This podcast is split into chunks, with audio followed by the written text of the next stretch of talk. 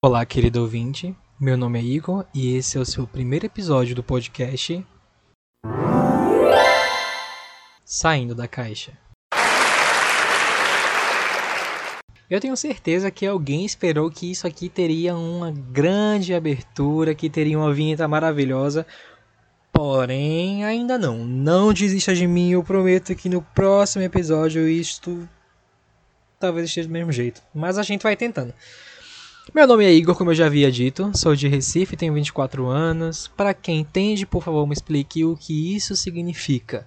Eu sou sagitariano com ascendente em gêmeos. Segundo meu psiquiatra, eu sou maluco e muito, muito, muito ansioso.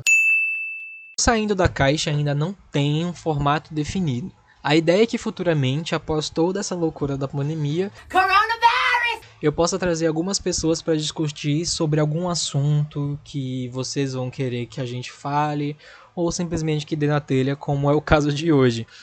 Mas as frequências do podcast e a duração dos episódios não, não estão bem definidos ainda. A ideia está sendo construída, mas ao mesmo tempo sendo exibida, porque eu sou uma pessoa ansiosa e adoro que as pessoas me deem feedback mesmo com as coisas não tão bem terminadas ainda. Penso eu que eu possa trazer para vocês um pouco de carisma, uniqueness, nerve and talent e vocês consumam o conteúdo e abracem a ideia, porque eu vi em algum lugar que as pessoas compram a ideia daquilo que se apaixonam. Mas considerando que eu tô solteiro até hoje, essa ideia não funciona tão bem quanto eu esperava. O nome saindo da caixa do podcast eu acho que não ficou muito claro, ou ficou pela imagem de exibição é que ele tem diretamente ligação com o mito da caixa de Pandora, que muita gente conhece. E aí eu acho que eu deveria explicar um pouco para vocês o que foi esse mito, né? Surgiu, obviamente, na Grécia, por ser um mito grego. Oh. Sobre uma garota que foi criada por Hefesto e Atena e enviada a Epimeteu, onde eles, ela seria um castigo para ele, né? Porque ele aceitou o fogo dos deuses de um titã chamado Prometeu. A ideia é que Pandora fosse um castigo, né? Como eu já havia dito. Então, os deuses entregam a Epimeteu um jarro, que hoje a gente conhece como caixa, que continham todos os males do mundo. Mas Pandora foi criada com curiosidade e um pouco de hostilidade. Então ela vai e abre a caixa liberando todos os males, restando apenas a esperança. Só que, segundo algumas pessoas, a esperança na, que restou dentro da caixa não era um bem, não era a esperança de algo bom, e sim o último dos males, o pior dos males, que seria a esperança e a ciência de que algo muito ruim aconteceria ao mundo. Então, não liberando a esperança, as pessoas não morreriam antecipadamente, por exemplo, que é o que a gente conhece hoje por ansiedade. Mas pelo jeito ela falhou e tá todo mundo sofrendo de ansiedade nessa merda de mundo. Você está surpreso? Eu também fiquei quando escrevi o livro A Ilha de Pandora em 2016. E percebi que a esperança não é nada do que a gente esperava. É somente uma coisa que vai lascar ainda mais a cabeça da gente. O que nos leva ao nosso primeiro tema, e aí eu pergunto a vocês: quem nunca criou expectativa, né? Quem nunca planejou, planejou e planejou, e o plano não saiu como queria ou simplesmente nem sequer saiu, né? E essa questão de expectativa versus realidade é tão triste na vida do ser humano, tão triste que a gente tem que fazer piada, que foi o que aconteceu na internet quando foram criados os memes de expectativa e realidade, né? A expectativa e realidade sempre acompanham um pouquinho de frustração, seja de roupa que não coube ou que não ficou legal, ou comidas que são feias, porém gostosas, ou que são feias e são feias. E até mesmo os relacionamentos, né? A gente nunca tá satisfeito com a pessoa que tá do lado, ou simplesmente não tá satisfeito com quem aparece e você espera um cara ou uma moça super, sabe, padrão, porque esse padrão de beleza ele sempre é consumido nas nossas expectativas e aí quando chega alguém que é a realidade e é o imperfeito perfeito, a gente sempre fica tipo, meh. Isso é muito complicado. Expectativas sempre vêm acompanhadas de insatisfação, desde o processo da construção delas ou de finalização de algum objetivo ou, né, sei lá, relacionamento. E quando se trata disso, a coisa complica muito porque a gente sempre conhece alguém na internet ou simplesmente numa situação que vem com aquela pergunta clássica: Tu tá procurando o quê? E a gente responde: sem expectativa. Ou quando você já tá ficando com a pessoa, ou já tá na situação e fica pensando, não cria expectativa. Só que o que acontece? Quando você para pra pensar, você já criou a expectativa de não criar e vê só. De tanto não querer não criar expectativa, você cria expectativas simplesmente não, não deu. Você já criou e não soube lidar. A gente espera muito de situações e isso é muito inerente, né? Esperar é muito comum.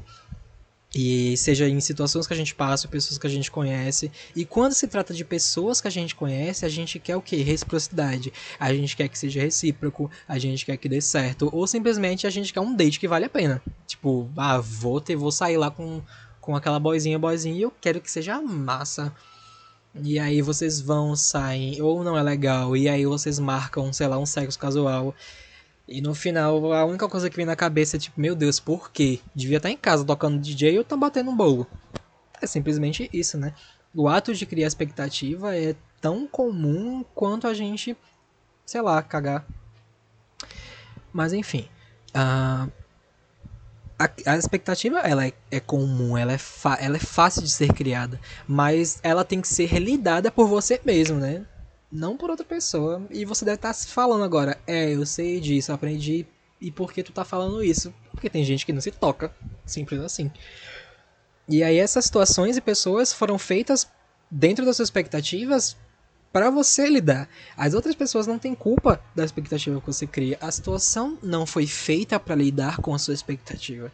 Porque esses casos ou pessoas já têm as suas próprias expectativas e objetivos que não pode lidar com a sua com a sua vontade ou que deve sair da forma como você espera. Isso gera uma pressão tão grande, tão grande que a gente não sabe lidar e a gente chama isso de ansiedade, porque vai tudo por água abaixo, a gente fica nervoso, não sabe o que fazer. E tudo isso leva a um processo de meio que autodestrutivo, porque tudo que a gente pensa é cara, nada dá certo, não dou certo com ninguém, porque tudo que eu espero não rola. E as coisas e pessoas não agem da forma como você espera, porque cada mundo é um mundo. Eu já discuti horrores com a minha terapeuta sobre isso, sobre lançar ao, as pessoas ao mundo expectativas que não, não podem ser devolvidas, porque reciprocidade é um processo dentro das expectativas que ele pode existir ou não. E se ele existir, a reciprocidade existir, ela pode ser da forma como você não espera. E esperar é um problema, né? E é quase sempre feito para, sei lá, esperar. E a gente tem que fazer o jogo do contente nessas situações, que é aquele, para quem leu Poliano ou quem conhece, é sempre olhar as coisas de um modo positivo. Espe fiz tantas expectativas sobre, não deu certo, ou não da forma como eu queria. Que bom que deu de alguma forma, ou que eu aprendi algo com isso. Bem-vindo à vida adulta. É, meu amigo, é complicado. Antigamente a gente não tinha espinha, a gente assistia Eliana, gostava de Fresno, X0, usava um All-Star, achava que tava arrasando. Hoje em dia a gente olha para trás, meu Deus, que vergonha. Mas é isso. Olha as coisas pelo lado positivo. Mas também nada está perdido. Pensando, né? Claro, que a, as pessoas queiram interagir nesse podcast, principalmente em relação aos seus relacionamentos, aos seus sentimentos e expectativas, a gente vai ter um quadro chamado Qual o seu caos? E aí vocês vão poder poder mandar e-mails e a gente vai discutir essas situações. Os, e os e-mails podem, tipo, ter seu nome ou não, só trazer uma situação que a gente vai responder. Não que eu seja um exemplo de vida, mas eu adoro dar pitaco na vida dos outros. É super divertido. E é isso aí. Também trago para você também o Nem Tudo é Caos. Nesse quadro eu sempre vou trazer dica de filme, série, canais do YouTube ou Instagram, ou simplesmente um bom barbeador pra gente fazer aquela bateção no azulejo, né? Bem massa. E hoje eu vou trazer para vocês o meu livro favorito, que é O Amor Segundo Buenos Aires, que foi escrito por Fernando Scheller, um autor brasileiro, e ele traz a perspectiva de pessoas, expectativa de pessoas sobre outras, sobre relacionamentos, sobre, sei lá, situações, e também da cidade de Buenos Aires sobre tudo, a perspectiva dela de tudo. E ele é muito massa, muito massa mesmo. Tanto é que eu li ele em duas horas. O livro não é tão longo, mas é assim, ó, perfeito. E eu sempre vou estar trazendo essa dica para vocês, sempre vou estar aberto às, aos feedbacks desse episódio. Com certeza vocês estavam esperando algo muito massa, mas como eu disse, as expectativas nem sempre são respondidas da forma como a gente espera, porque eu também tinha planejado pra caramba esse episódio, mas não saiu como eu queria. Porém, a gente lida porque a vida é assim, né? Espero que vocês tenham gostado do episódio, que possa dar um feedback massa, que a gente consiga conversar sobre e construir isso. Realmente, as coisas vão melhorar daqui pra frente e a gente continua com um pouquinho de café e caos. Mandem suas histórias, compartilhem para os amigos, também podem mandar dicas sobre coisas que vocês gostam. Abram a caixa, deixem o caos sair e saiam dela.